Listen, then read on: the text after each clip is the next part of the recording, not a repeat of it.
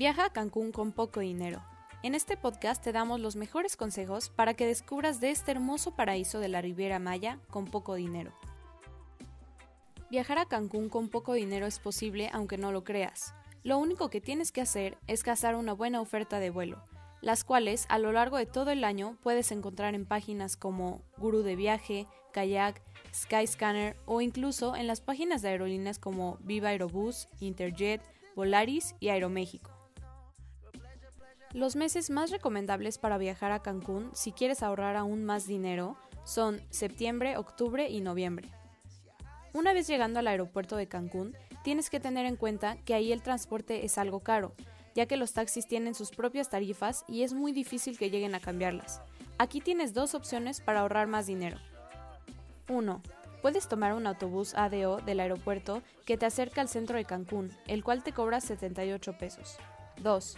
Otra opción muy buena para transportarte en Cancún es Easy Taxi, una app muy parecida a Uber, la cual te ahorra andar buscando transporte en esos momentos.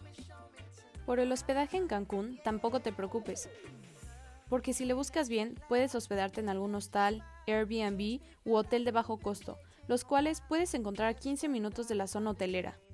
El Faro de Cancún es uno de los lugares más escondidos y poco conocidos por los turistas, un lugar ubicado al final de la zona hotelera, la verdad es que no es complicado llegar, solo tienes que saber cómo hacerlo para disfrutar de este hermoso y escondido lugar. Este es el lugar ideal para tomar excelentes fotografías y gozar del mar azul de Cancún. También puedes meterte a snorkelear ya que el nivel del mar es pequeño y te quedará perfecto. Una opción para comer a bajo costo y con precios locales es visitar en la noche el mercado de las palapas, un lugar donde se come bastante rico, pues aquí puedes encontrar muchas opciones y gran variedad de comida, ya sea gourmet, local y extranjera.